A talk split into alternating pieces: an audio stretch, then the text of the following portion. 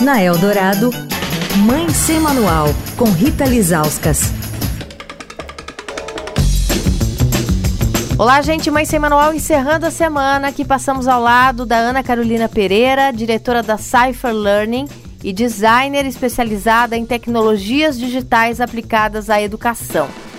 Ana, os pais se preocupam com o tempo que os filhos ficam nas telas, né? Mesmo quando é em joguinhos educativos, como esses que a gente conversou sobre aqui essa semana. Como é que você vê essa questão? Importante ter esse, tomar esse cuidado para a criança não esquecer de escovar os dentes, tomar banho, comer, né? Que às vezes fica ali muito empolgado, né? Porque criança quando se empolga, todos nós, né? As crianças principalmente, se empolga ali e nunca mais sai.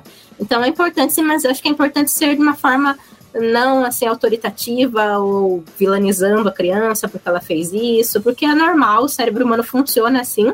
O jogo é criado para que você passe muito tempo dentro dele, então ele trabalha com isso. Então, não é só culpa da criança, entre aspas, os jogos são criados para que você fique muito tempo dentro deles, como as redes sociais também, né? Tipo, não é 100% responsabilidade da pessoa, porque são ferramentas moldadas, né, desenvolvidas justamente para você passar muito tempo nelas.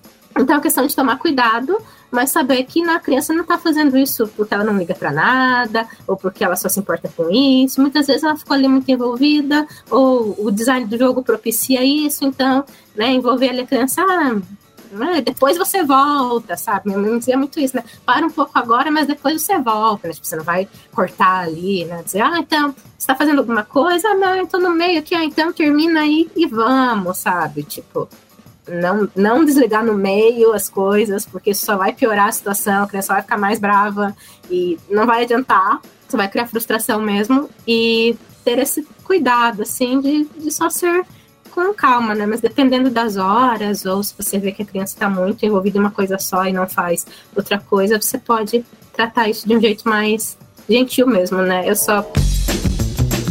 Quer falar com a coluna? Escreve para mãe sem manual, estadão.com. Rita Lisauskas para a Rádio Dourado, a rádio dos melhores ouvintes. Você ouviu Mãe Sem Manual, com Rita Lisauskas.